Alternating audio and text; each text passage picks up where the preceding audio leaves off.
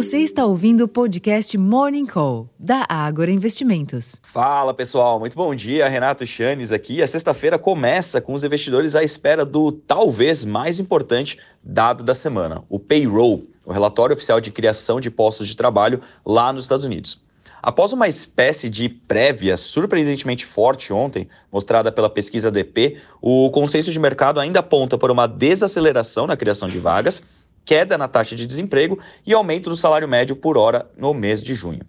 Caso os dados venham mais fortes, é provável que as expectativas de que o Federal Reserve volte a elevar seus juros básicos em julho cresçam novamente após a pausa na reunião do mês passado. Ainda assim, agora pela manhã, as principais bolsas da Europa mostram alguma força e avançam, enquanto que os índices futuros de Nova York rondam a estabilidade. Além disso, para além dos mercados acionários, o índice DXY, aquele que mede a variação do dólar frente a outras seis divisas relevantes, opera praticamente estável. Os contratos futuros do petróleo têm alta modesta e os preços futuros do minério de ferro registraram perdas de 1,87% na madrugada lá em Dalian, cotados ao equivalente a 112 dólares e 36 centes por tonelada. Por aqui, a aprovação da reforma tributária em segundo turno na Câmara dos Deputados na noite de ontem é o grande destaque da sessão.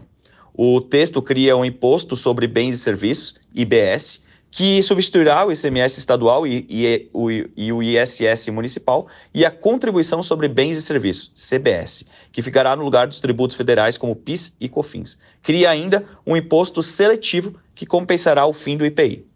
Vale observar que a votação dos destaques está prevista para começar às 10 horas de hoje e permanecerá no foco dos investidores. Em termos de agenda, como eu comentei, a Câmara volta aos destaques às 10 horas da manhã. Mas entre os, entre os indicadores estão previstos os dados às 10 horas da manhã da Associação Nacional dos Fabricantes de Veículos Automotores, ANFAVIA, e logo cedo o IGPDI de junho, mostrou deflação de 1,45% para o mês de junho, vindo de uma queda de 2,33% em maio. Nos Estados Unidos, a agenda contará com a divulgação do payroll às 9h30 da manhã.